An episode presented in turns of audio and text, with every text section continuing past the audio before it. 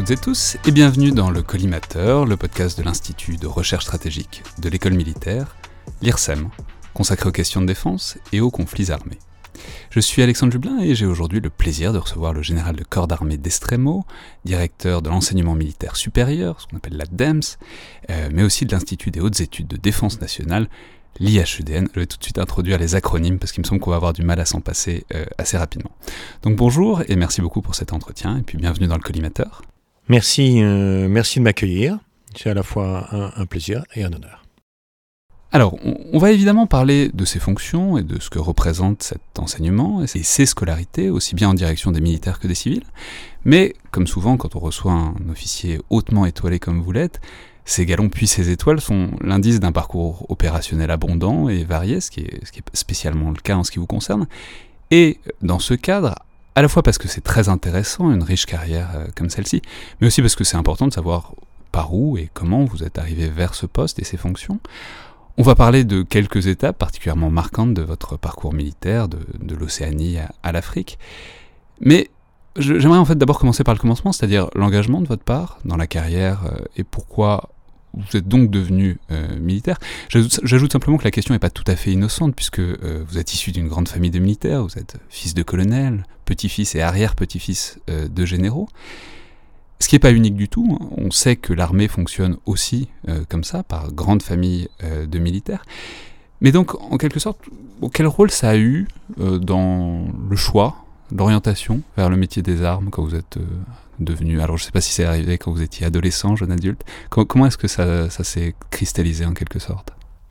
Je, je, pense que toute vocation, elle est à la, fois le, le reflet d'un désir de servir, du, euh, du goût que l'on a pour, euh, pour euh, ce métier qui est fait à la fois de commandement, de, de combat et, de sacrifice, et puis, et puis bien évidemment de ce que l'on est.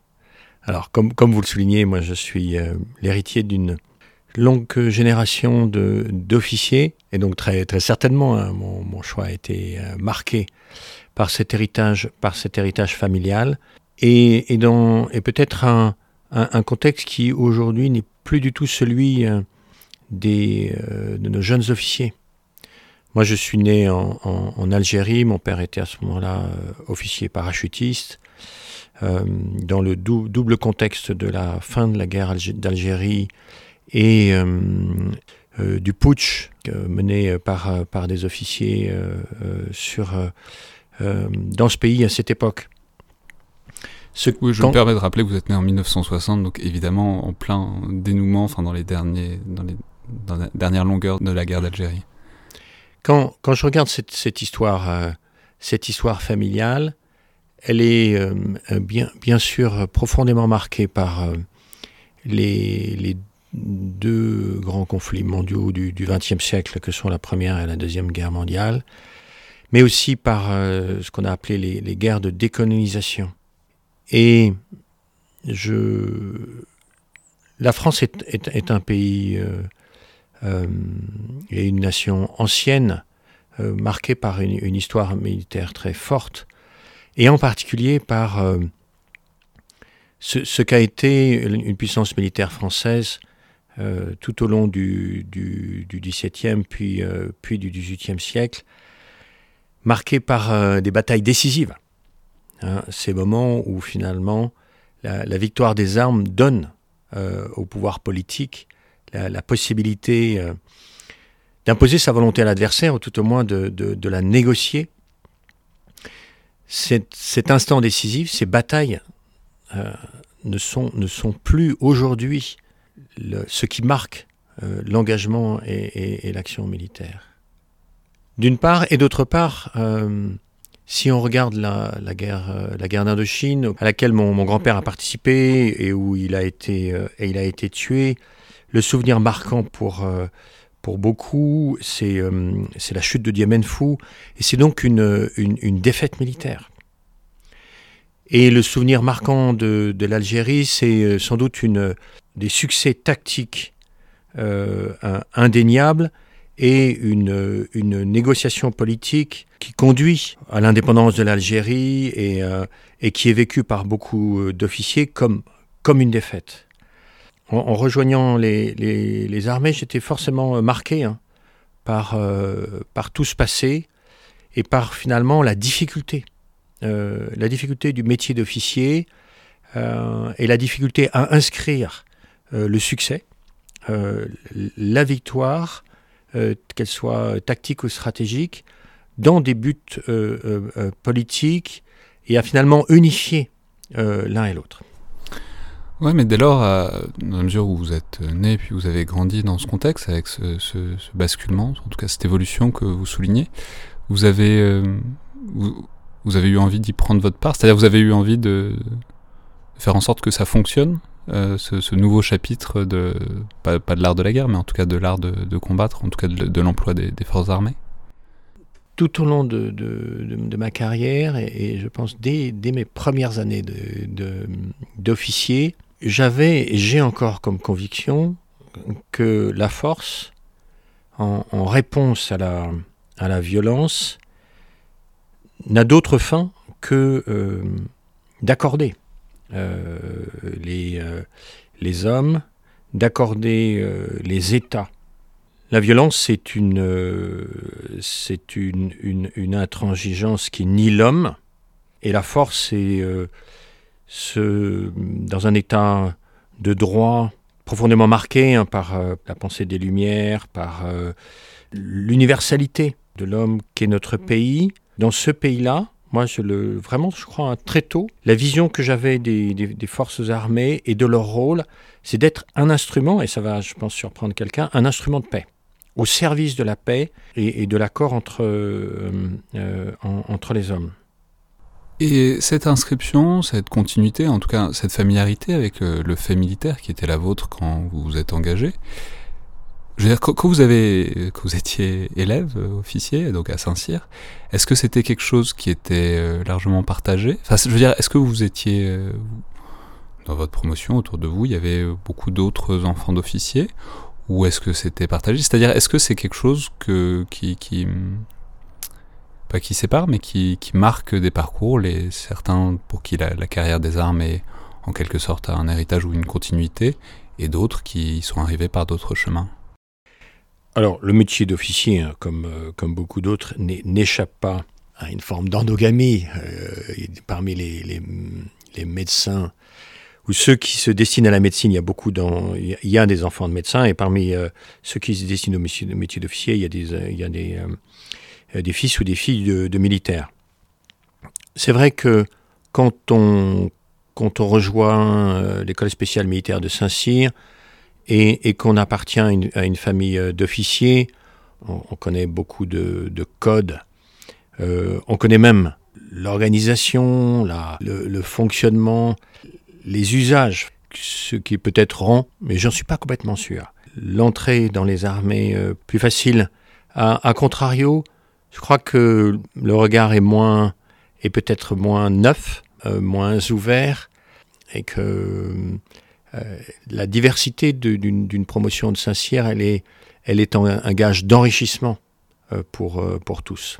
Alors ensuite, il y, a eu le, choix, l'orientation au sein de, de, l'armée de terre. Vous avez choisi les troupes de marine, plus particulièrement les blindés dans, dans ces troupes de marine pourquoi ce choix? Est-ce que ça avait une dimension symbolique particulière, surtout étant donné du contexte que vous venez de nous expliquer, ces troupes de marine qui sont, on le sait, l'héritière des, troupes coloniales, euh, le nom change en 1958. C'est-à-dire, est-ce que ça avait une dimension particulière? Est-ce que c'était les missions ou les spécificités, euh, disons, opérationnelles des troupes de marine qui vous ont attiré? Pourquoi, ce choix?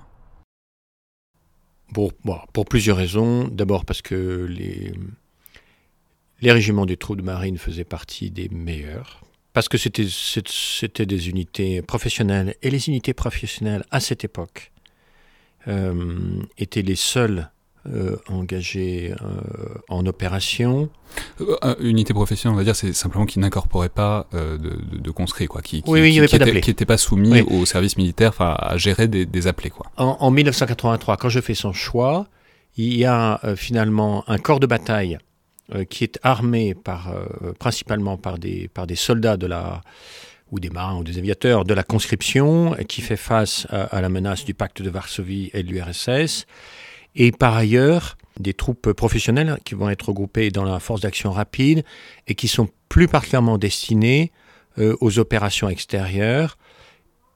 Et à cette époque, euh, les, théâtres d'opération sont euh, le, le, Tchad et le Liban. Et donc quand je fais ce choix, c'est le choix à la fois de, de, régiments prestigieux et, et, professionnels, et en même temps d'un départ en opération. Et au sein de ces troupes de marine, euh, pourquoi euh, les blindés Pourquoi la, enfin, du coup la cavalerie en fait? Puisque on le sait, les, blindés sont, ont gardé le nom de la cavalerie. Alors, pour deux raisons. Euh, au-delà des, au des troupes de marine, donc de, la, de la coloniale qui est son, qui est son nom de, de, tradition, j'ai fait le, le, choix du régiment d'infanterie char de marine parce que c'était un, régiment blindé et parce que c'était un régiment extrêmement euh, prestigieux. Euh, c'est le régiment le plus décoré de France. Il est euh, un régiment à la fois très jeune. Hein. Il a été créé en, 1915 et en même temps qui a traversé toutes les guerres depuis, marqué aussi par le sacrifice de, de 17 000 tués ou blessés, un, tribut à la fois euh, extraordinaire par la dimension du sacrifice, mais aussi par euh, les victoires euh, auxquelles ont participé le, RICM, donc le, régiment d'infanterie coloniale du Maroc, renommé après 1958 le régiment d'infanterie char de marine. Un régiment prestigieux, et dont d'ailleurs j'avais rencontré un, représentant, puisque mon capitaine à Saint-Cyr, et je pense que c'est comme, ça, que j'ai découvert le ICM, et, était euh, originaire de, de, euh, de, ces régiments, mon commandant de compagnie. Et puis la seconde raison, c'est que le, le, combat des blindés, c'est un, combat euh, tactique, fait d'agilité, de vivacité, où la, la victoire s'emporte dans des, dans des instants très courts et décisifs. Et, et cette forme de combat m'intéressait tout particulièrement. Alors ensuite, évidemment, on va pas pouvoir euh, passer en revue 35 euh, ans de carrière entièrement par, le menu, et je vais simplement mentionner que certaines de vos, certains de vos premiers déploiements étaient sur des théâtres euh, africains, donc à la sortie de Saint-Cyr en, en 84. Mais une étape particulièrement marquante, enfin je suppose, j'imagine sans peine, euh, a lieu en, Nouvelle-Calédonie, puisque euh, vous avez pris part à l'événement euh, de la prise d'otage sur l'île d'Ouvéa, entre les deux tours de, l'élection présidentielle de 1988. Alors je, vais peut-être résumer à très grands traits l'affaire, et je vous laisserai le soin, le soin d'affiner. Mais globalement, il s'agit simplement de rappeler, puisque c'est loin maintenant, que tout ça découle de l'attaque d'une gendarmerie sur l'île d'Ouvéa par des indépendantistes kanaks qui tuent cinq gendarmes et prennent en otage 26 autres. Alors ensuite c'est un peu compliqué, seul un des deux groupes reste pris en otage, l'autre est libéré, mais il faut retrouver euh, le groupe pris en otage. Et euh, c'est là que vous entrez en scène, puisque évidemment vous n'êtes pas gendarme, mais euh, vous êtes en poste dans la région et sur l'île, et c'est vous, guidé évidemment par des Mélanésiens, qui situez la grotte où se trouvent les otages, et juste après avoir transmis l'information, vous êtes vous-même pris en otage pendant 9 jours, jusqu'à l'opération Victor, qui aboutit à la libération des otages et euh, à la mort de la majorité des preneurs d'otages. Donc je ne vais pas revenir sur le fond de l'affaire ou sur la question de l'indépendance calédonienne, etc. D'abord parce qu'elle est encore euh, relativement brûlante, et ensuite parce que c'est pas le propos. Mais comment est-ce que vous conservez ça, cette chose qui intervient tout au début de votre carrière militaire? Et plus particulièrement, en fait, c'est la question du, risque euh, qui m'intéresse, au, sens où évidemment on sait que les militaires s'engagent au péril de leur vie, si, nécessaire, mais vous, vous avez été quand même placé dans une position très particulière par rapport au danger, euh, au sens où une prise d'otage, c'est pas un engagement ou une bataille classique, euh, c'est pas un combat de blindés dont on parlait à l'instant, dans la mesure où, ben voilà, on est soumis quand même aux intentions et euh, à la liberté des, des preneurs d'otages. Donc, comment est-ce que à la fois vous avez vécu ça par rapport à votre fonction et aux raisons qui vous ont poussé à être militaire, et ensuite comment est-ce que vous l'avez euh, conservé, disons, dans votre parcours?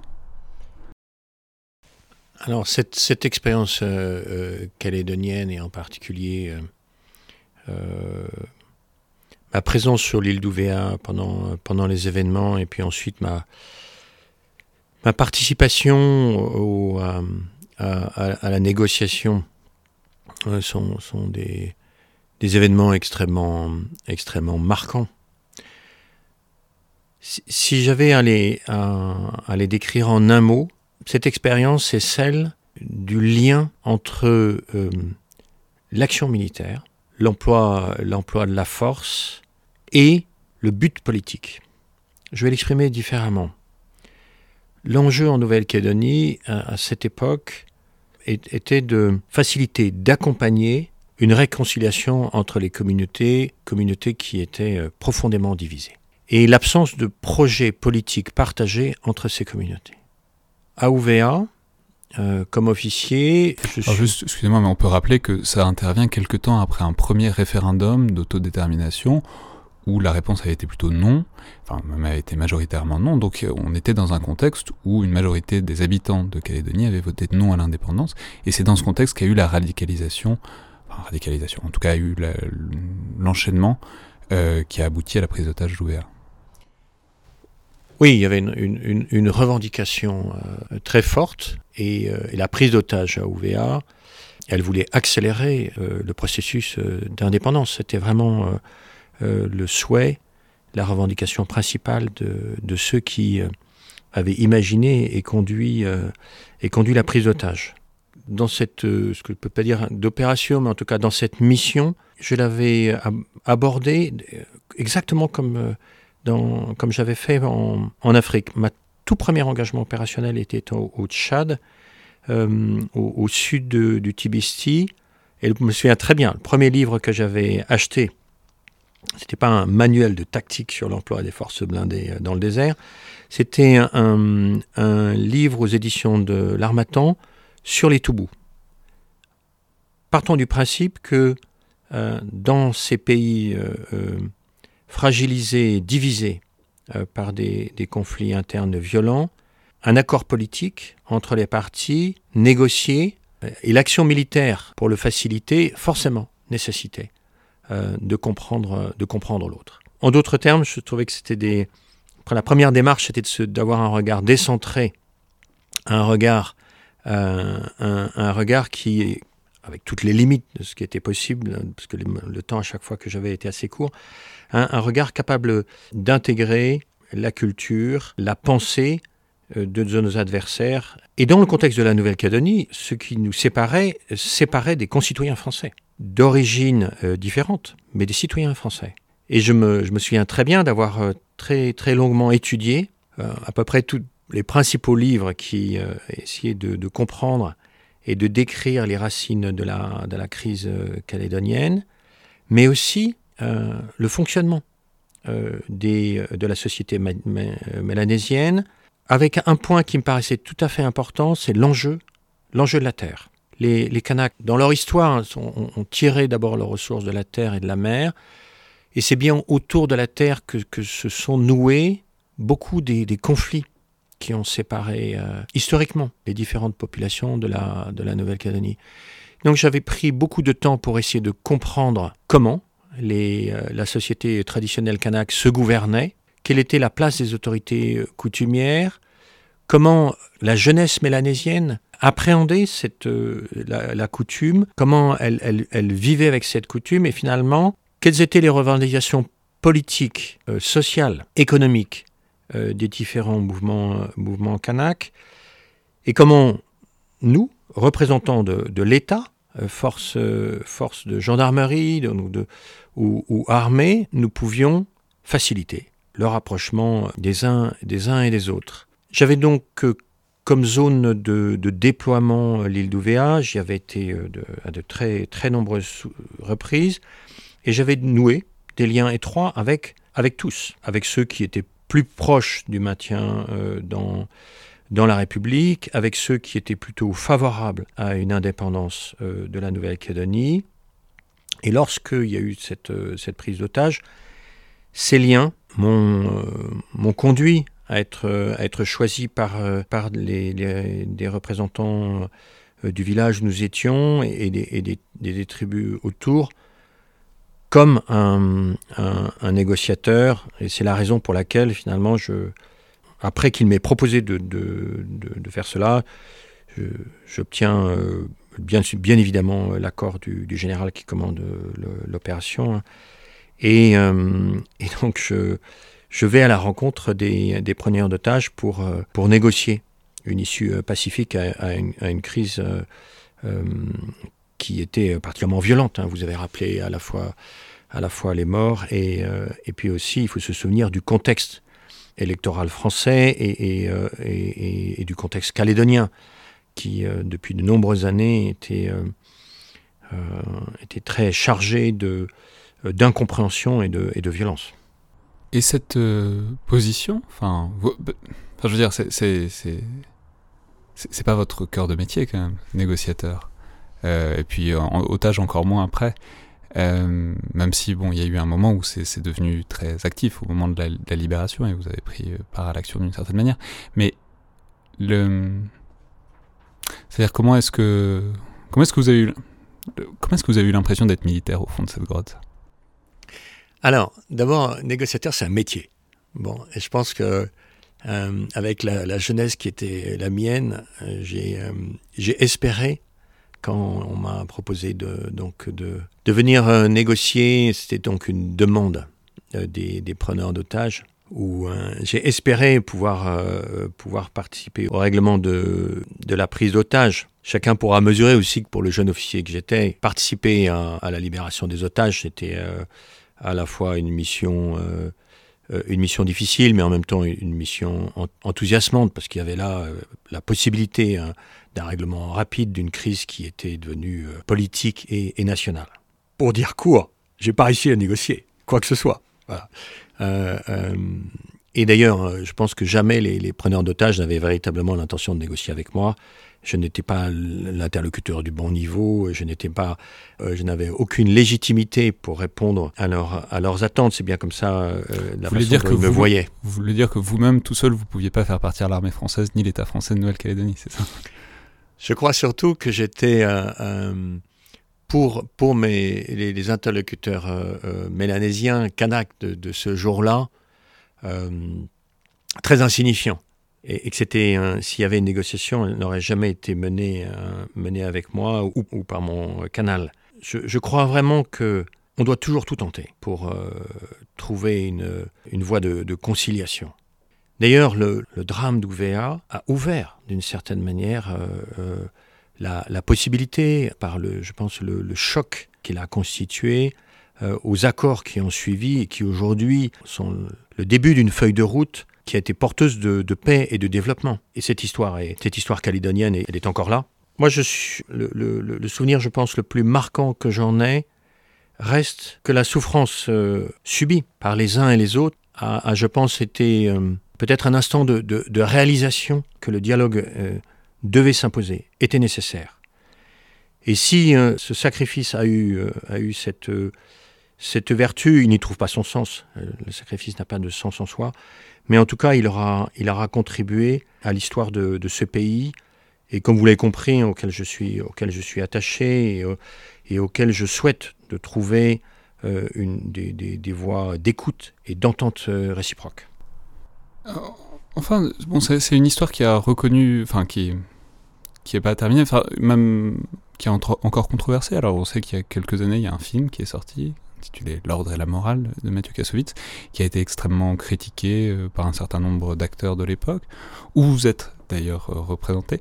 Alors, je, je, vais prendre la question par un tour un peu léger, mais ça fait quoi de se voir euh, représenté à l'écran euh, alors que a priori c'est pas c'est pas exactement votre euh, fonction, c'est pas exactement votre métier était pas vous destinez pas forcément à être représenté au cinéma, mais ça fait quoi de se voir euh, en quelque sorte transfiguré au cinéma autour autour d'une histoire que vous avez vécue? Alors pour l'anecdote, celui qui joue mon rôle, c'est le fils d'un de mes amis. Le, le, film L'ordre et la morale a suscité énormément de débats. Compte tenu du drame de, de sa violence il, peut y avoir beaucoup de lectures de ce qui s'est passé à UVA. Moi, je, je pense que, en premier lieu, on, doit être extrêmement respectueux à la fois des, des personnes, mais aussi des, euh, des, communautés.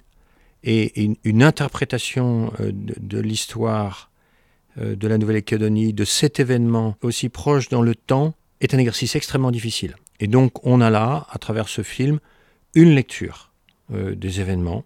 Ce n'est pas la mienne. D'ailleurs, euh, on m'a jamais interrogé pour savoir quelles étaient mes opinions ou mes, sentiments sur ce sujet. Alors après, comme vous le soulignez, de se voir dans un film, pour moi c'était très, très anecdotique. ce qui me paraissait beaucoup plus important, c'est est-ce que, est -ce que ce film, est-ce que finalement la, cette description d'un événement historique sera, de mon point de vue, euh, euh, euh vrai et surtout de, nature à réconcilier. Je suis pas. Les réactions qu'ont suscité le film me font penser que il, il, il n'a pas atteint. Enfin, je ne crois pas qu'il ait atteint ni l'un ni l'autre de ses objectifs.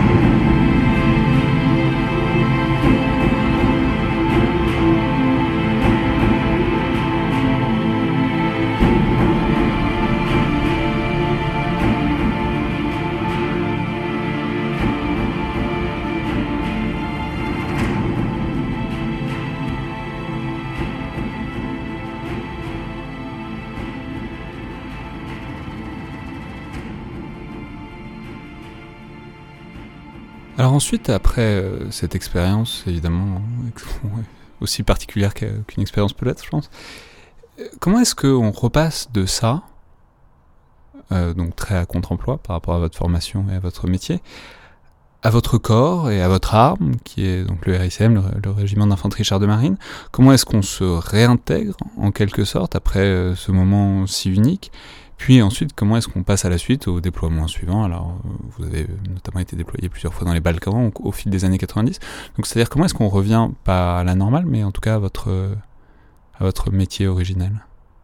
Mais de fait, moi, je vais vous surprendre. Je, ne, je considère que la mission qui était la mienne euh, à Ouvert, elle ne m'était pas étrangère. Dès Saint-Cyr, dès ma formation d'officier, et c'est ce que je vous rappelais, je partage avec vous au début de, euh, de cette rencontre, j'avais une conviction profonde, c'est que euh, la force est, au service des valeurs, des intérêts de notre pays et de la paix. Et donc je n'ai pas vécu cette, expérience calédonienne comme une, une expérience étrange. Et d'ailleurs, si vous vous souvenez, c'est que après la, la fin de l'URSS, la chute du mur, comme on l'a appelé, un certain nombre de crises se sont nouées, en particulier en Europe et dans les, Balkans, et que ces crises ont toutes été marquées à la fois par l'engagement des, Nations Unies et par la recherche d'un consensus et d'accords de paix entre des, communautés qui s'affrontaient euh, de manière très violente. Et lorsque je suis déployé en, Croatie dans le cadre de la force de protection des Nations Unies,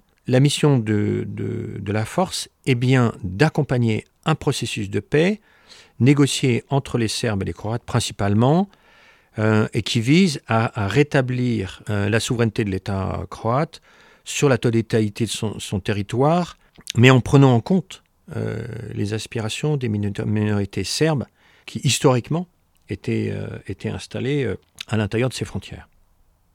Enfin, c'est quand même quelque chose qu'on Alors, pas forcément en tant que traumatisme ou en tant qu'expérience étrangère, mais en tant qu'expérience. C'est-à-dire, quand vous êtes euh, déployé, est-ce que vous avez l'impression d'avoir déjà une expérience euh, supérieure que vous pouviez en quelque sorte mettre à profit euh, sur ces terrain d'opération dans les Balkans? Enfin, je sais pas par rapport. parce que vous avez vécu UVA très jeune dans la carrière, c'est-à-dire par rapport à vos camarades du même âge, de, la même promotion, est-ce que vous avez l'impression que ça vous a fait apprendre très vite Ou est-ce que, en quelque sorte, chaque, chaque terrain d'opération est différent et qu'il faut, tout repartir, il faut repartir à zéro de chaque fois De zéro à chaque fois, pardon? Supérieur, je pense pas. mais à l'évidence, cette expérience calédonienne, elle m'a, elle m'a rendu beaucoup plus intelligent de l'intrication des enjeux politiques et militaires. Ce qui me frappe quand je suis en Croatie, c'est la difficulté pour les Nations Unies d'accompagner un processus de paix. L'accompagnement d'un processus de paix, c'est très différent euh, de l'imposition euh, euh, de la paix. Et cette ambiguïté du, rôle des forces déployées, c'est-à-dire qu'à la fois elles, se sentent chargées de la responsabilité du respect des accords et donc de l'arrêt des combats et, de, la, mise en place d'un processus de négociation politique, et en même temps, si elles s'en sentent responsables, elles n'en ont pas les moyens. Et l'histoire des interventions ou des opérations en ex-Yougoslavie, en Croatie d'abord et en Bosnie, ont été marquées d'événements extrêmement douloureux, comme la chute de Srebrenica, et le sentiment pour les officiers qui étaient déployés, un sentiment d'impuissance particulièrement difficile. Parce que quelles que soient vos opinions, quel que soit le regard que vous prenez, que vous avez sur une crise, quel que soit éventuellement le parti pris que vous pouvez avoir sur la responsabilité euh, historique et politique euh, de, chacun des partis, vous ne pouvez pas être indifférent à une souffrance humaine qui se joue à côté de vous. Cette, ambiguïté euh, de, la, responsabilité de la communauté internationale et la difficulté à l'assumer dans, dans cette, crise, comme je disais, elle a été révélée de manière très, très patente et très douloureuse quelques années plus tard. Cela dit, quand je suis déployé en Croatie, c'est en 1992, elle est déjà là. Euh, cette réalisation, elle est déjà là. Et, donc, on est, moi je me souviens avec notre bataillon, à la fois, nous, sommes heureux de voir que nous concourons au désarmement et, parfois euh, à la diminution de, euh, de l'intensité des, combats, à, l'apaisement, à un apaisement militaire. En même temps, je suis, je pense que nous sommes collectivement sans illusion sur la difficulté, voire l'impossibilité euh, d'aller au bout euh, de notre mission. Et, alors que le nom de la force est une, force de protection des Nations Unies, d'assumer cette responsabilité première, qui était euh, la protection des populations et en particulier euh, des minorités qui étaient présentes. Alors toujours en, au sein de ce, cette problématique euh, d'usage de la force, d'emploi de la force et de pourquoi et de comment on l'emploie euh, pour ramener la paix si possible. Alors on saute évidemment un grand pas, mais il y, a un autre épisode dont, très exceptionnel aussi dont, dont je voudrais parler. C'est un épisode cette fois en Côte d'Ivoire, donc on revient vers l'Afrique euh, après quelques années, en novembre 2004, où alors on va faire comme un peu comme pour OVA, je, vais résumer à très grands traits le, contexte et je vous laisserai euh, corriger et affiner. Mais globalement, en, plein trouble civil ivoirien, vous vous retrouvez euh, avec votre régiment au milieu d'un très large débordement de foule euh, à Abidjan, qui a amené un échange de feu autour d'une population civile euh, le 9 novembre 2004 et qui amène à au moins une dizaine de morts, 16 morts, euh, des comptes officiels, et une centaine de blessés.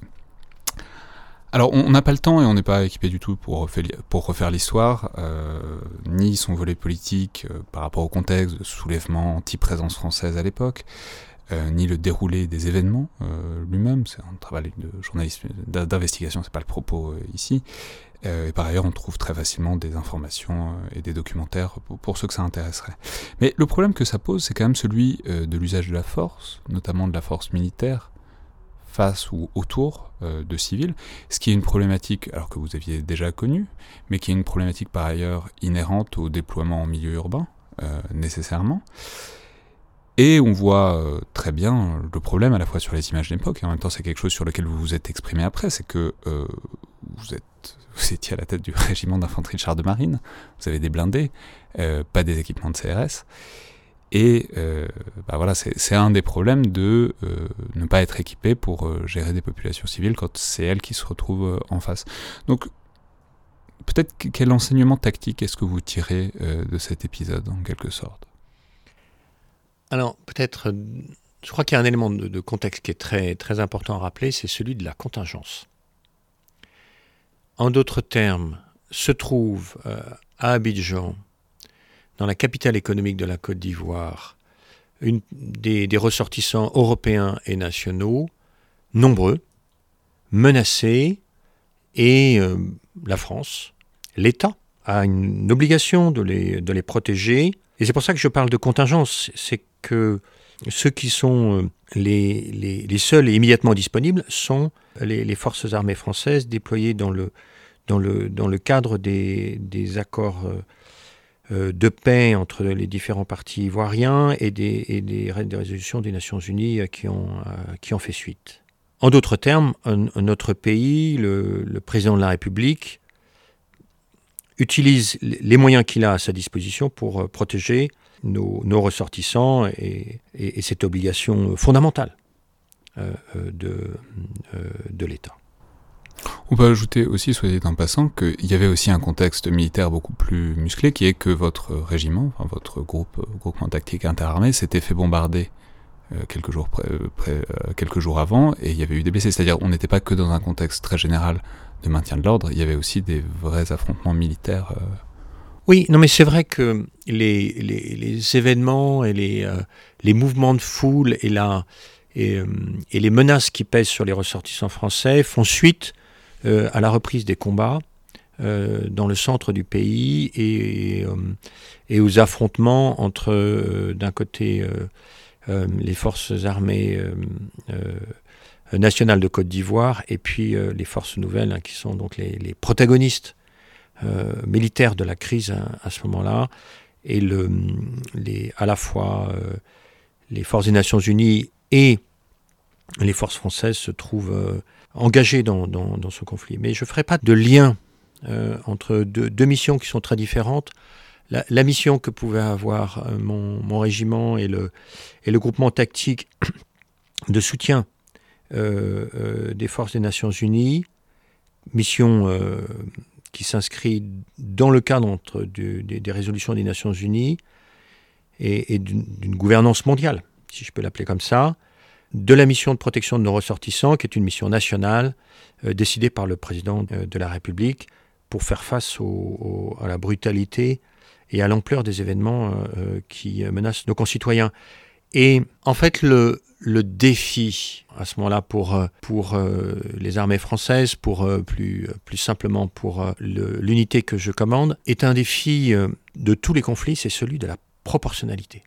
Parce que c'est ce qui fonde finalement pour moi, c'est un, un, principe qui, qui fonde beaucoup euh, de ce qui est, euh, de ce qui est inscrit dans le droit des, euh, des conflits armés. Cette question de la proportionnalité, elle est très importante et elle contribue très fortement à la légitimité de l'emploi de la force. Ce qui est sans doute difficile à comprendre pour ceux qui n'ont jamais vécu ce type de situation, c'est à quel point un mouvement de foule peut paraître et est effectivement dans la réalité létal. Et donc, euh, à, quel moment l'unité que je commandais, les ressortissants que je protégeais, justifiaient d'employer la force euh, pour se protéger? Ce que je veux euh, simplement euh, redire, je l'avais d'ailleurs euh, annoncé, bien sûr, dans un interview que j'avais répondu à, des journaux, le groupement, lorsqu'il a été menacé d'être submergé par la foule à, l'hôtel Ivoire, n'a jamais utilisé euh, armes et des armes de, de, de, guerre contre la foule. Il y a eu un tir d'intimidation qui a conduit à des mouvements de foule extrêmement rapides, extrêmement, extrêmement brutaux, euh, face à une foule très nombreuse et qui était euh, enfermée dans un espace euh, probablement très étroit, ce qui a conduit au, décès de certains des manifestants. Mais ensuite, comment est-ce que ça se Comment est-ce qu'on gère ça, même par rapport à votre régiment? C'est-à-dire, bon, il y a eu tir d'intimidation, etc. Il y a eu ensuite des échanges de feu.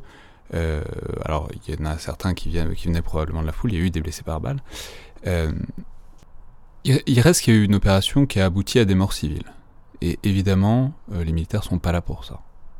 jamais. Donc comment est-ce qu'on gère, même après, au sein du régiment, cette expérience-là, une fois qu'on est sorti du feu de l'action Comment est-ce que on gère sa troupe Comment est-ce qu'on gère ses hommes pour faire en sorte que cette expérience-là soit pas traumatique, qu'on puisse continuer à aller de l'avant? Le, groupement, il est, doublement marqué.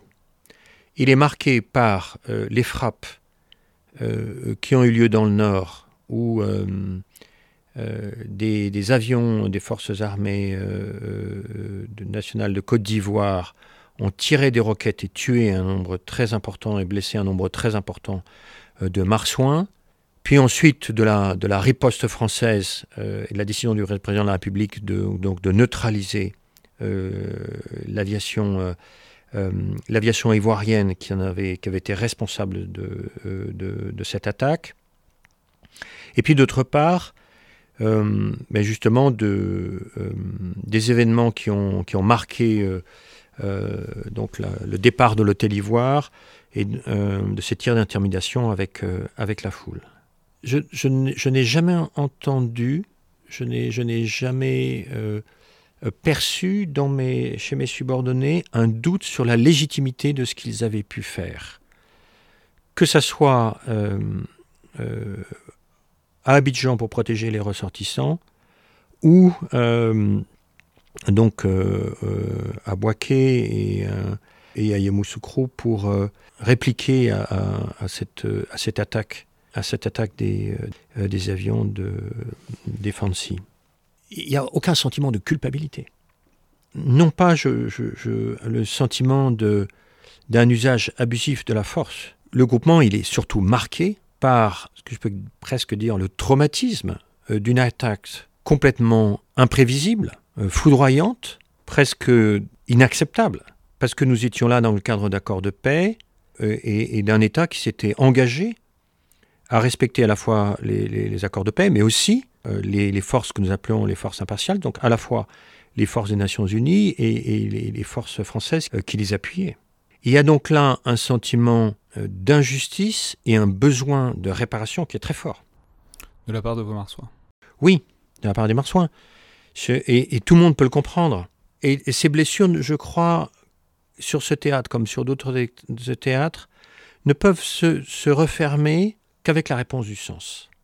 En d'autres termes, les militaires, par leur statut, mais aussi par leur engagement et leurs convictions, et leurs convictions personnelles, sont prêts au sacrifice pour euh, le succès des armes de notre pays, la réussite des missions, la victoire, si j'en prends un mot, euh, un mot qui marque euh, les engagements militaires et les, batailles.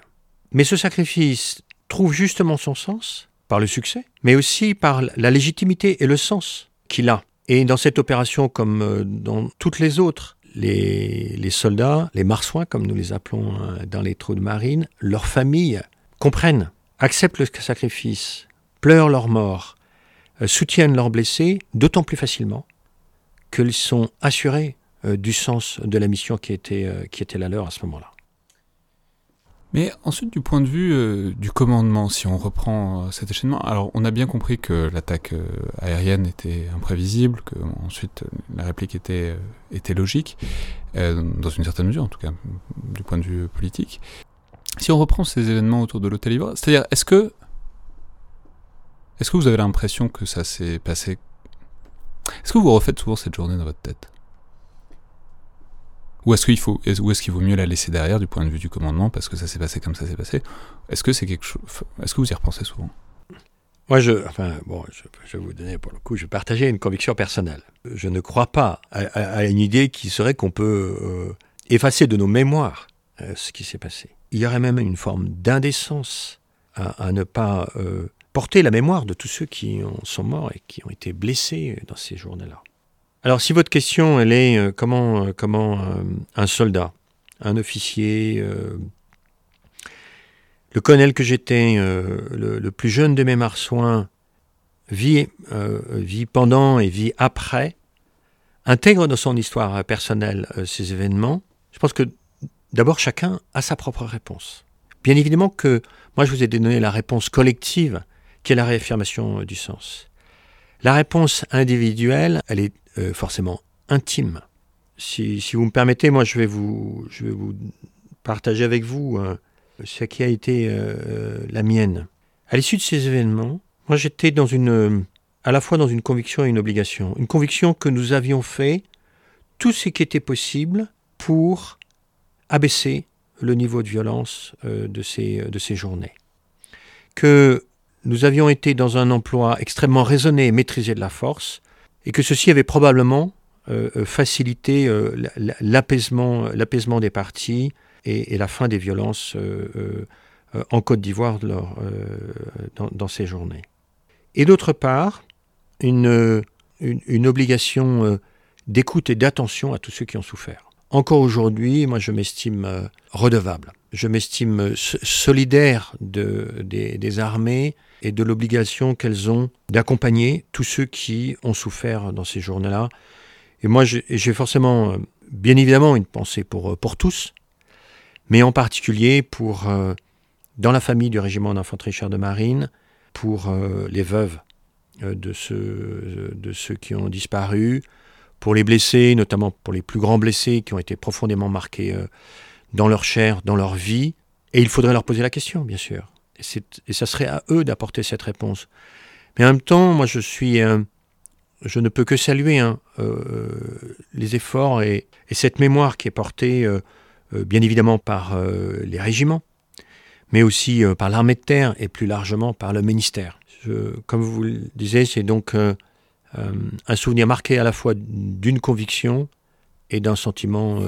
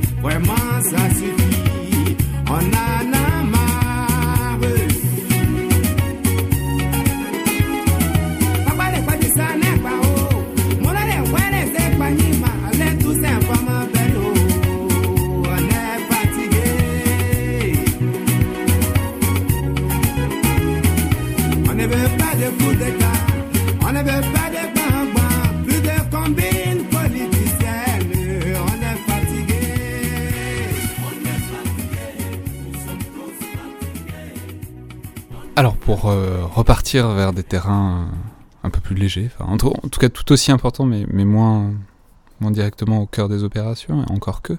Je voudrais parler d'une étape suivante de votre carrière, qui est euh, ensuite qui mène vers la mise au point euh, du programme Scorpion, euh, dont on a déjà parlé ici et là, c'est-à-dire du nouveau système d'information des véhicules de, de l'armée de terre, avec notamment comme objectif la numérisation du champ de bataille, alors on va en parler, Notamment parce que ça renvoie à un fait qu'on perd parfois de vue, qui est que euh, fondamentalement les, officiers supérieurs sont recrutés sur des concours euh, scientifiques et, sont globalement des ingénieurs. Euh, ce qu'on peut perdre de vue au milieu d'événements comme ceux dont, on parle depuis tout à l'heure. Donc je voudrais savoir d'abord pourquoi et comment vous êtes spécialisé, puisque c'était votre spécialité, les, communications, les transmissions, et puis ensuite, euh, ça va nous amener assez naturellement de pourquoi, après ces expériences opérationnelles, au moment de repasser à des, disons, des, niveaux plus transversaux de commandement, euh, vous êtes arrivé vers le programme Scorpion. Alors, pour être tout à fait simple et, franc, moi, j'avais pas de goût particulier pour hein, la prolongation de mes études scientifiques. Je, l'ai fait par, euh, par fidélité à une institution ou par, par discipline. Euh, qui, considéraient que j'avais des compétences et qu'il fallait les utiliser au mieux. Et en même temps, dans, ce que j'ai pu peut-être vivre à un moment donné comme une difficulté, parce que j'avais sans doute plus de goût pour euh, une réflexion de nature euh, politique, compte tenu de tout ce que j'avais vécu, que plutôt une reprise de mes travaux scientifiques. Comme toujours, dans, ce que j'ai vécu à un moment donné comme une difficulté, il y avait une opportunité. C'est que le fait d'avoir, euh, euh, comme étudiant à l'École nationale supérieure des télécommunications, Subtélécom, comme on surnomme cette école, acquis, réacquis des compétences approfondies euh, sur les technologies de l'information et de l'avoir fait dans le contexte des développements d'Internet, donc, rappelons que vous avez donc repris une scolarité euh, scientifique au milieu de votre carrière de Oui, exactement. Donc, vous êtes reparti à l'école. Oui, je suis reparti à l'école et à, 34 ans, je vais passer un deuxième diplôme d'ingénieur qui est donc euh, celui de, de Subtelecom et je vais étudier en particulier les, réseaux de, communication et notamment euh, approfondir un, sujet très spécifique que sont les communications satellitaires. Mais ce que je retire de, de cette expérience scolaire, je dirais même un peu scientifique, c'est une bien meilleure intelligence des potentialités du, développement euh, euh, d'Internet et plus largement des, technologies de l'information. Et lorsque je suis euh, responsable, officier de programme du, de, Scorpion à l'état-major des armées. Donc rappelons que ça arrive dix ans après. Vous êtes à Subtelecom au milieu des années 90 et Scorpion c'est à partir de 2007. 2007 exactement. Je, eh bien cette expérience et cette, cette, cette, cette compréhension des, euh, des NTIC, comme on les appelle, hein, des nouvelles technologies de l'information et de la communication, elle m'est extrêmement précieuse. Et c'est à ce moment-là où, euh, comme responsable du fonctionnel du programme, je suis très en faveur et, je propose que non seulement Scorpion soit un programme de renouvellement de blindés qui euh, sont devenus obsolescents, dont à la fois les performances tactiques mais la fiabilité deviennent préoccupants. Il faut se souvenir hein, quand même que Scorpion, c'est le remplacement du véhicule de l'avant blindé qui date de 1976 et, d'un AMX-10 RC hein, qui date des années 90. Euh, et donc, au-delà du, renouvellement de cette, euh, composante blindée, médiane, auquel s'ajoute la modernisation de la composante blindée lourde, hein, notamment la rénovation du, Charles Leclerc, et puis d'autres équipements de, cohérence et d'accompagnement des équipements du combat de mêlée, combat de contact, eh bien, l'idée, c'est que ce qui va euh, constituer le système nerveux, ce qui va donner un véritable levier de, supériorité opérationnelle, c'est le système d'information.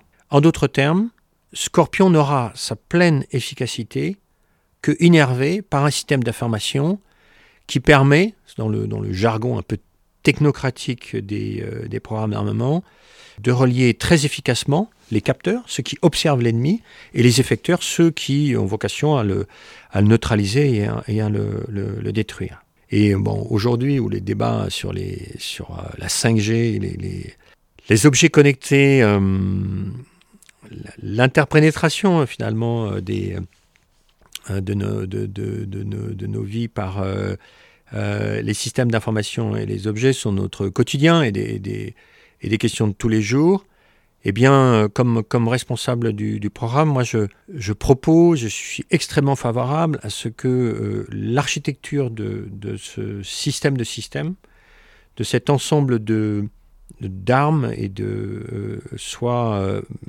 construite autour du système du système d'information. Et je pense que je n'aurais jamais eu cette idée. Je elle cette conviction n'aurait jamais été aussi forte si justement euh, l'armée terre n'avait pas amené à, reprendre des études et à approfondir ces questions, à les mettre en œuvre aussi. Hein. J'avais été pendant deux ans, de 2002 à 2004, architecte des systèmes d'information de l'armée de terre, ce qui m'avait amené vraiment à avoir une, vision, une vision euh, euh, à la fois un peu stratégique, mais aussi très technique des enjeux des systèmes d'information. Mais alors du coup, ensuite, vous êtes parti vers d'autres fonctions d'état-major, comme c'est le, la, logique pour, euh, pour les officiers de, haut rang. Mais dès lors, comment dire, en quelque sorte, vous n'êtes jamais servi de Scorpion? Euh, je veux dire, avoir porté, avoir euh, imaginé, avoir aidé à développer, avoir dirigé le développement d'un service, surtout d'une architecture de système, et aujourd'hui on va en parler, mais vous dirigez l'enseignement militaire supérieur, est-ce qu'il n'y a pas une frustration à ne pas pouvoir se servir de, l'outil dans lequel vous avez mis beaucoup de temps et d'énergie? Non, je n'ai aucune, aucune frustration. Non, vraiment, vraiment aucune. C'est le métier de, de, ceux qui sont euh, dans les postes de, de, de responsabilité euh, des armées de concevoir et de, rassembler les, les, les, moyens nécessaires à la, à la, modernisation des armées. Et bien évidemment, cette modernisation, compte tenu du, de la durée nécessaire, elle est, elle est pour euh, les armées de demain et pas pour les, pour les armées d'aujourd'hui. Mais j'ai profité de votre question pour pour dire qu'en fait, le commandement militaire, il a une responsabilité fondamentale, c'est euh, d'aider le chef d'état-major des armées et bien sûr ce qui l'entoure en premier chef, les chefs d'état-major, a assumé une double responsabilité. Une responsabilité de conseiller du gouvernement, fondamentale, dès l'instant où, dans notre Constitution, et peut-être plus largement dans, une démocratie, les armées exécutent avec discipline la volonté et la décision politique, et que cette décision et cette volonté politique, elle est d'autant plus euh, fondée qu'elle a pu bénéficier du, conseil, des conseils euh, du commandement militaire, et en particulier et en premier lieu du chef d'état-major euh, des, armées. Donc une responsabilité de, conseil et une responsabilité de mise en œuvre de la force, donc de commandement opérationnel des forces, pour le succès des armes, pour le succès des armes de la France. Et donc le commandement militaire, il a cette, cette, euh, responsabilité extrêmement lourde de proposer euh, euh, au gouvernement, au chef des armées, au, chef de l'État, les meilleures conditions pour moderniser, préparer les, forces, les forces armées au combat et être assuré de leur morale. Et donc tout ce que j'ai fait et, a commencé par, par Scorpion au sein, comme, officier, comme d'abord comme colonel et, et ensuite comme officier général au sein de l'état-major des armées, était bien mobilisé autour de cette, de cette responsabilité première. Et moi, ce que je peux très simplement partager, c'est que c'est pas uniquement une conviction personnelle. Moi, je suis frappé de voir que le commandement militaire est profondément imprégné de cette responsabilité et qu'en fait, il, il, il d'autant avec d'autant plus de conviction et de, et, et de j'allais dire, et de professionnalisme que nous avons tous été en opération et que nous avons, nous avons donc vécu euh, dans notre esprit et pour certains dans notre, dans notre corps le, le défi, l'enjeu euh, de mettre euh, à disposition de nos forces les moyens les plus adaptés aux missions, de leur assurer finalement une supériorité opérationnelle au niveau tactique, au niveau opératif et stratégique qui, assure euh, le, succès, euh, le succès des armes. Donc je n'avais, je n'ai eu aucun regret hein, de ne pas un jour utiliser ces matériels. J'avais par contre euh, un sentiment de, de devoir vis-à-vis des plus jeunes générations de leur garantir les moyens d'être prêts et équipés pour, on peut y des mots un peu graves, hein, défendre et, protéger nos concitoyens, qui est quand même une, responsabilité première de l'État et, bien évidemment euh, des forces armées.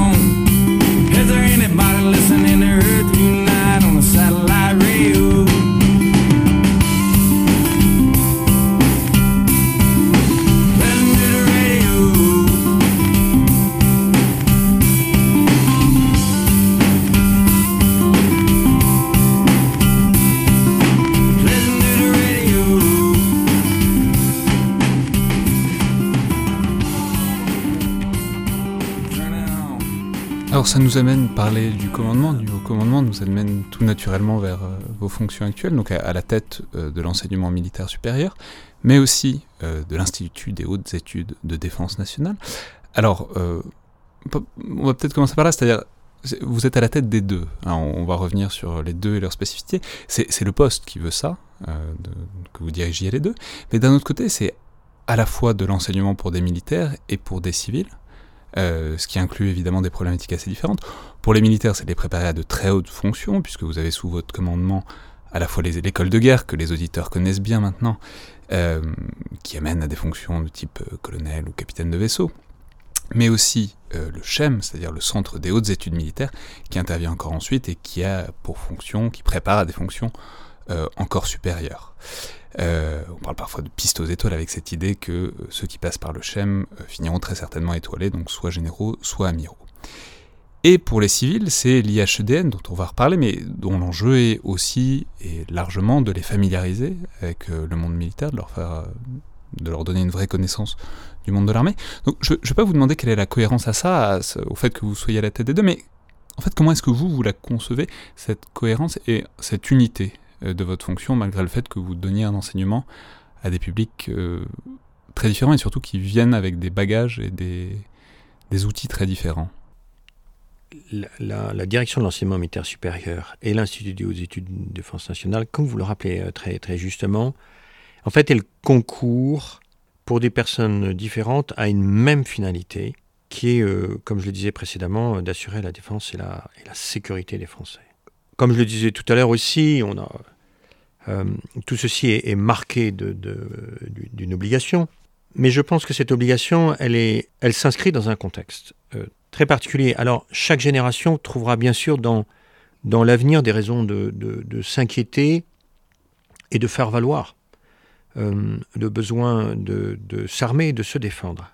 Et c'est pas l'objet de votre question, et je ne vais pas le faire ici du tout, de, dresser un, panorama stratégique. Mais je voudrais quand même souligner que aujourd'hui, nous préparons des générations futures au monde de demain, à un monde qui est par nature incertain, mais en même temps dont les grandes lignes de, fracture possibles, je trouve, sont très largement euh, euh, dessinées. Moi, je forme le vœu, bien sûr, comme, comme je pense beaucoup d'autres, que euh, les États, finalement, l'humanité, trouvent euh, les voies d'une coopération plutôt que d'une confrontation. Ça me paraît d'autant plus nécessaire qu'un certain nombre de, défis de défis d'humanité sont des défis communs. Le, défi écologique ou environnemental en particulier ne trouvera des réponses que, que dans la coopération. Mais comme le risque de confrontation euh, ne peut pas être écarté, et qu'aujourd'hui, cette incertitude, elle est quand même marquée par la possibilité d'affrontements d'affrontements euh, généralisés, dont les manifestations euh, peuvent être déjà imaginées. Affrontements dans les espaces, dans les espaces partagés, moi je pense aux espaces maritimes, aux espaces exo atmosphériques, hein, à l'espace, mais aussi sur euh, ce qu'on a coutume d'appeler en géopolitique, sur les marches des, euh, des, puissances et des empires. Et dans ce contexte-là, l'État, la nation, a besoin d'une unité de pensée et d'action, d'être, de, de, constituer un tissu de cadres civils et militaires qui sont intelligents de ces enjeux, euh, capables de les appréhender et de les intégrer dans une approche extrêmement, extrêmement transverse, globale, interministérielle, euh, de les intégrer dans euh, l'action de, l'État et, l'action de la nation. Et on va le faire sur deux modes très différents. À l'enseignement militaire supérieur, ma responsabilité avec tous ceux qui m'entourent est de préparer des officiers à la conduite de la guerre. Dans ce double rôle hein, que je rappelais à la fois de conseiller euh, et, de commandement, et de l'autre côté, d'acculturer des, hauts responsables, des cadres dirigeants de, la, de, la, société civile mais aussi euh, euh, des, fonctionnaires et des militaires, à des enjeux de sécurité et de défense, en ayant le soin, dans un cas comme dans l'autre, de, les placer dans une réflexion à la fois prospective et stratégique, et j'y reviendrai si vous voulez. Oui, bien sûr, mais alors justement, c'est intéressant parce que ça nous, ça nous pousse à parler de l'IHEDN, qui est une institution extrêmement intéressante, extrêmement spécifique, très inégalement connue, euh, du grand public. Euh, je pense qu'il y a des milieux qui en sont très familiers des milieux qui en ignorent totalement l'existence. Alors, je, vous, vous allez nous dire exactement comment vous, vous la concevez, mais c'est une institution qui existe depuis, bon, alors 1936 dans sa première mouture et ensuite 1949 euh, où elle a été refondée vraiment. Mais ce qui est intéressant, c'est aussi de voir l'évolution de cette fonction, puisque en 1949, il y avait un, objectif très, très explicite, disons, dans, le décret original. Il s'agissait, alors je vais, citer quelques lignes, de, donner un enseignement donc à des hauts fonctionnaires, des officiers généraux ou supérieurs et des personnes particulièrement qualifiées au point de vue économique et social à tenir les emplois les plus élevés dans les organismes chargés de la préparation et de la conduite de la guerre. Donc avec une idée très intéressante qui est que, bon, s'il y a une guerre, il faut que ce soit tout le monde sur le pont, c'est-à-dire civil, militaire, que tout le monde travaille ensemble et que tout le monde soit extrêmement opérationnel instantanément de manière transversale.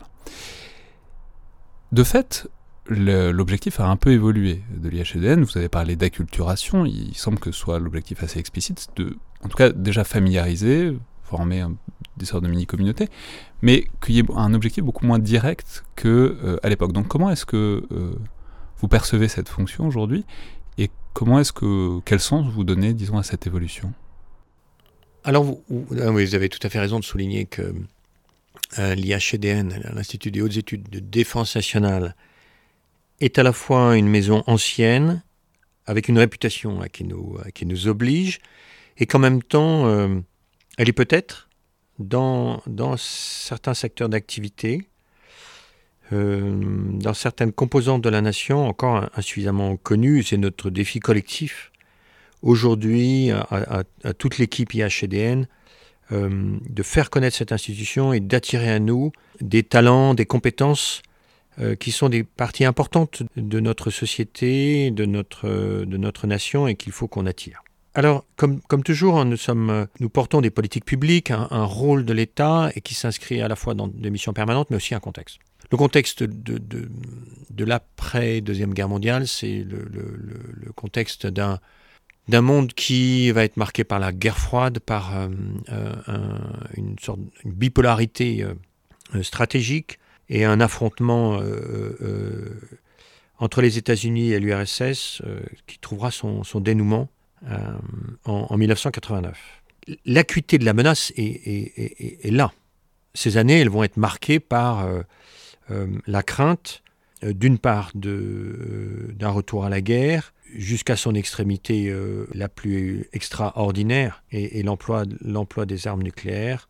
Et, ce risque, il est, il est tellement important et, tellement lourd qu'il mobilise non seulement euh, les Français, la France, mais, mais toute l'Alliance, euh, et, qu'il marquera énormément euh, toutes ces années.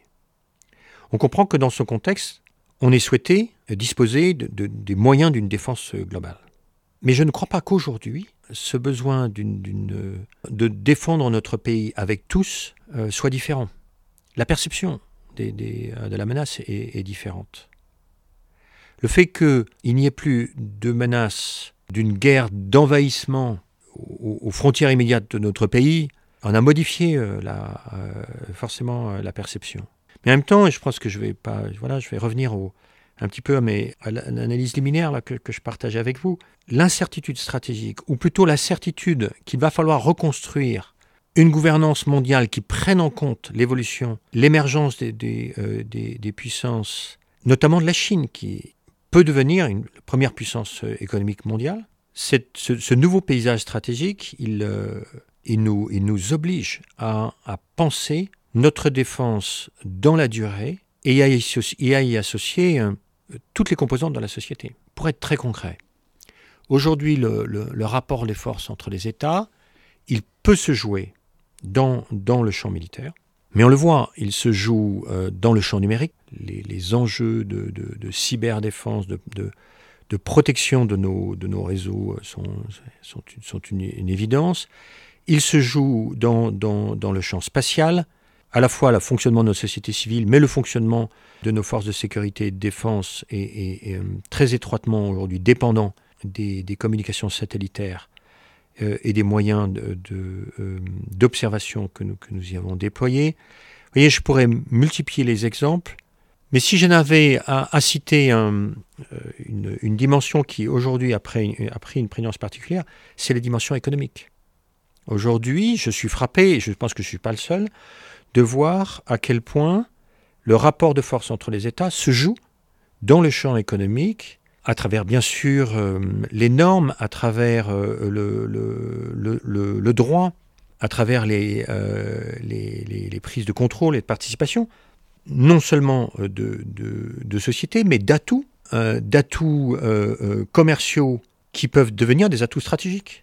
Quand un, aéroport, un port est acquis par, par une nation étrangère, il y a là probablement un, un, partage où un, un, mot un peu extrême, peut-être un, abandon partiel de souveraineté qui pose des questions euh, de sécurité et de défense et des questions, et des questions stratégiques beaucoup plus larges que l'enjeu strictement économique d'une participation dans une société une société portuaire ou aéroportuaire, pour citer cet exemple. Ouais, mais ensuite, dire, ce qui m'intéresse, ce que je voudrais vous demander, c'est comment c'est la logique qui préside à la sélection des gens qui sont là. Alors vous l'avez dit, c'est des gens qui viennent de tous horizons de la société, puisqu'il faut avoir une idée transversale de ce qu'est la défense et de ce qu'est la sécurité. Mais en fait, il y en a très peu, quand même, euh, des auditeurs de l'IHEDN. Alors on peut, il y a différents échelons, il y a, différentes sessions, il y a des sessions régionales, sessions nationales. quand même, à l'échelle de la société française, c'est extrêmement faible, les gens qui passent par l'IHEDN. Donc, ce qui m'intéresse, c'est en quelque sorte le, postulat qui est en dessous, celui que peut-être il y a des. Je ne veux pas les appeler des influenceurs, mais des, disons des relais d'influence, des personnes à des postes particulièrement stratégiques qu'il faut absolument familiariser, euh, et la manière dont vous. Comment dire Dont vous pensez que ça infuse ou pas, ou que c'est juste des, verrous faut, auxquels il faut donner une culture euh, militaire, une culture de la défense ou est-ce que vous pensez que ça fait partie, disons, d'un travail plus large, quelque sorte de familiarisation, d'acculturation de, de la société française avec le fait militaire et sécuritaire? Alors, quand, quand, le président de la République, à la demande du Premier ministre, m'a nommé à la, à la tête de l'Institut, moi, les attentes du Premier ministre étaient très claires. Le Premier ministre considère, considérait que l'Institut des hautes études de défense nationale est un élément important pour accroître la, résilience et plus largement euh, la, la, résilience de notre nation et la cohésion de nos, je ne vais pas les qualifier de nos élites, ce mot serait très, très, très imparfait et, inadapté, mais des cadres dirigeants ou des, de, responsables euh, d'opinion, euh, d'influenceurs, comme vous le dites avec une, obligation euh, à, la fois de poursuivre cette mission et en même temps de moderniser cet institut pour, euh, pour vraiment qu'il s'inscrive euh, dans le contexte stratégique que je rappelais précédemment. Une double exigence, donc, de qualité des auditeurs et, de qualité de, de, la formation, d'une formation qui soit vraiment recentrée sur, sur nos missions premières, à la fois interministérielle, intersectorielle, internationale, comme, comme vous l'avez rappelé, euh, très, très transverse. Et en même temps, l'idée n'est pas, pas de créer une sorte d'institut euh, euh, national universel. Comme toujours, il y a un, choix de, un choix de dimensionnement qui est à la fois d'équilibre, de cohérence entre la mission et les ressources qu'on veut lui attribuer. Et aujourd'hui, l'Institut a fait le choix d'une sélectivité. Et moi, je peux que m'en réjouir. C'est-à-dire qu'on a beaucoup de, responsables français qui souhaitent venir à, à. Et aujourd'hui, donc, cette sélection, elle est, rendue difficile parce qu'on voudrait en, parfois en accueillir plus, compte tenu de, de, la de, la qualité de ceux qui veulent nous rejoindre, de leur, de leur talent et de leurs compétences. Mais non, ce que nous prenons la décision d'accueillir des auditeurs, nous le faisons finalement pour, pour plusieurs raisons. Alors, d'abord parce qu'ils en ont euh, formulé le souhait. Ensuite, euh, parce qu'ils euh, présentent vraiment, au-delà de cet engagement, des, des, compétences, des, un, potentiel qui fera que ils pourront être demain utiles à notre nation. Mais alors juste pour l'incarner un peu, est-ce que vous pourriez nous donner des exemples pour ceux qui ne sont pas familiers de l'IHEDN Alors je précise qu'on peut consulter le journal officiel, puisque les auditeurs de l'IHEDN sont publiés au journal officiel. Mais enfin, les auditeurs vont peut-être pas tous le faire. Donc est-ce que vous pourriez nous donner des exemples de, disons, de fonctions que vous considérez stratégiques et de profils intéressants justement pour ça? Voilà, et, je, et donc je vais, je vais répondre tout de suite à votre question. Et, et donc à la fois euh, des auditeurs qui ont les qualités pour venir, mais aussi un équilibre entre les différentes composantes de la société. Alors, qui vient dans les sessions euh, nationales? Vous avez... Euh, des, représentants de l'État, des ministères, mais aussi euh, des, euh, d'organismes de l'État comme euh, les plus prestigieux, le Conseil d'État, la, Cour des Tontes, mais aussi de, d'agences. je pense, ouais, je, peux citer le CNES, je pourrais en, citer d'autres. Vous avez des représentants de l'État, vous avez des représentants de la, de la, de la société civile, qui viennent des entreprises, mais aussi euh, du, monde, euh, euh, du monde des médias, du monde du monde syndical. Et puis enfin, vous avez des, représentants de la nation à travers des parlementaires, donc des députés, des, sénateurs. Vous avez des représentants du monde des cultes. Vous voyez, à la fois le Premier ministre, et puis cette responsabilité portée par l'Institut, souhaitent que les différentes composantes de la société puissent être là, parce qu'elles vont être capables de porter ensuite par aussi le croisement des regards, la possibilité que nous donnons à des mondes qui habituellement ne, se, ne, se, rencontrent pas, ne se connaissent pas, de pouvoir se retrouver, échanger, réfléchir sur des enjeux de sécurité et de défense, et finalement tisser dans le temps euh, une communauté, une communauté d'auditeurs euh, intelligente de ces enjeux et qui, chacun à son niveau, contribuera, euh, contribuera à la défense de notre pays. Oui, mais justement, c'est aussi une partie très importante, euh, enfin, que les anciens auditeurs, euh, dont les anciens auditeurs témoignent. en plus, c'est une idée qui est très présente dès le début, dès 1938, c'est l'idée d'esprit de 1936, pardon, c'est l'idée d'esprit de, corps. Alors on peut appeler ça esprit de corps, on peut appeler ça solidarité, on peut appeler ça lien, on peut appeler ça même réseau, etc. Mais du coup, enfin, comment est-ce que vous pondérez l'intérêt de ces deux choses qui sont l'enseignement, le contenu de l'enseignement qui est donné à l'IHEDN, et de l'autre côté, en quelque sorte, cette euh, communauté d'auditeurs et d'anciens auditeurs qui va continuer, enfin on peut l'espérer, j'imagine que c'est l'objectif, qui va continuer à, vivre et à se côtoyer et peut-être, j'imagine, le, le, cas échéant, et en espérant que le cas n'échoue pas, euh, agir pour la défense nationale. Alors, vous avez tout à fait raison. C'est euh, quand un auditeur vient chez nous, il vient à la fois pour s'instruire, apprendre, mais aussi rencontrer. Et, les liens qui se nouent euh, à l'Institut, c'est euh, notre marque de fabrique hein, dans notre, sont vraiment des liens, des liens durables qui créent un, sentiment de, solidarité et de confiance réciproque entre les auditeurs. Et ces liens vont perdurer. Et ils seront demain le, gage pour l'État d'une forme d'efficacité, d'une capacité à relayer et à faire porter et ces enjeux, mais aussi hein, très, concrètement comme une, crise comme celle que, que, traverse notre pays à travers euh, la pandémie du Covid-19, tous ceux qui se seront connus là et qui auront à agir et interagir ensemble eh bien, euh, le feront d'autant plus facilement qu'ils auront, auront noué des liens et, qu'ils seront en confiance et ou en connaissance, tout au moins, les uns, les uns avec les autres. Ça, je crois que c'est vraiment une, marque et une force de, l'Institut. Cette communauté que nous tissons, je pense qu'on on doit progresser pour nos auditeurs internationaux. Autant nous le faisons très bien pour nos auditeurs nationaux, je crois qu'on doit progresser pour nos auditeurs internationaux parce que il faut le, il faut le rappeler, l'Institut a, finalement s'appuie sur euh, quatre piliers. Euh, des sessions nationales qui, euh, à, compter de, l'année prochaine, euh, seront une session nationale unique qui approfondira tout particulièrement cinq enjeux. La politique de défense, l'économie de défense, la cybersécurité et la souveraineté numérique, les enjeux de stratégie maritime et enfin la défense et la sécurité économique. Donc ça, c'est un premier pilier, une session nationale unique à partir de l'été 2021. Euh, Donc ça, rappelons, enfin, comme on disait, c'est une centaine de personnes à peu près. 250. Ah, 250. Voilà. Parce que oui, parce qu'elles vont être fusionnées. Mais sinon, les sessions nationales. C'est à peu près 250. Euh, enfin, ça sera 250 personnes.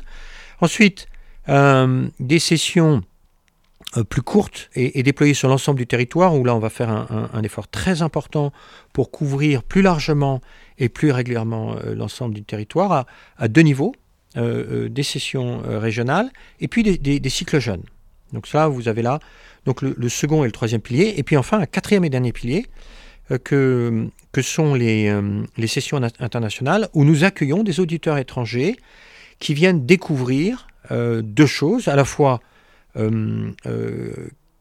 quelle est la politique, quelles sont, euh, quelle est la vision française des enjeux de sécurité et de défense, et puis en même temps, à nouveau, en rencontrer, nouer des liens avec des auditeurs étrangers.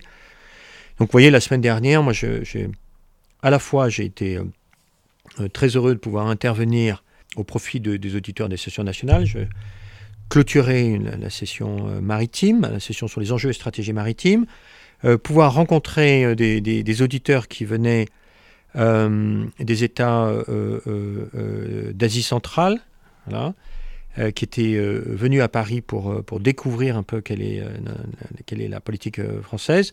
Et en même temps, aujourd'hui même, j'irai à la rencontre des, auditeurs issus du, cycle jeune pour la signature d'une convention entre les jeunes de l'IHEDN et l'Agence pour l'innovation de la défense, hein, qui montrent, si vous voulez, enfin, voilà, différentes facettes et, et différentes dynamiques qui veulent toutes, et vous l'avez souligné, s'inscrire dans la durée.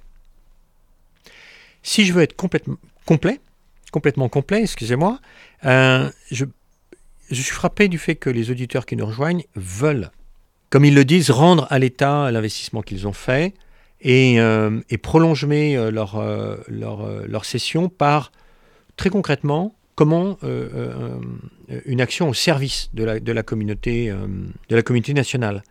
Et donc, nous, nous offrons la possibilité aux auditeurs de rejoindre la, réserve citoyenne de l'Institut qui, dont la mission est de mettre euh, à disposition de, l'État ou d'autres organismes qui, concourent à la défense de notre pays, eh bien, les, compétences euh, de nos éditeurs, euh, parce que nous, nous en avons, nous leur avons facilité leur accès à une réserve citoyenne et nous, sommes, nous avons cartographié et nous sommes capables de les fédérer dans des équipes projets.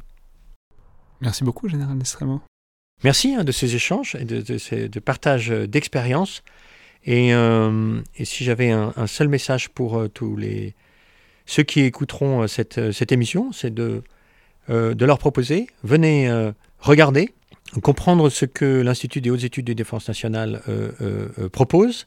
Et si vous en avez le, goût, la possibilité, venez nous rejoindre, venez découvrir comment l'État forme euh, les élites d'aujourd'hui ou de demain à, la défense et à la sécurité de chacun de nos concitoyens. Et on peut ajouter que d'une manière générale, l'objectif de familiariser euh, la, société française, en tout cas un public euh, plus large et un public intéressé, à, aux enjeux de défense, et l'idée d'avoir un endroit où on puisse en parler de manière ouverte et où on puisse se familiariser, et aussi évidemment ce qui dirige la création et la conduite du podcast. C'était donc le Collimateur, le podcast de l'Institut de recherche stratégique de l'école militaire. Je vous rappelle qu'évidemment, vous pouvez nous faire part de vos remarques et commentaires par mail ou sur les réseaux sociaux de l'IRSEM, qui sont toujours les bienvenus, comme vos notes et commentaires, notamment sur iTunes, ce qui aide grandement à la visibilité du podcast. Merci à toutes et tous, et à la prochaine fois.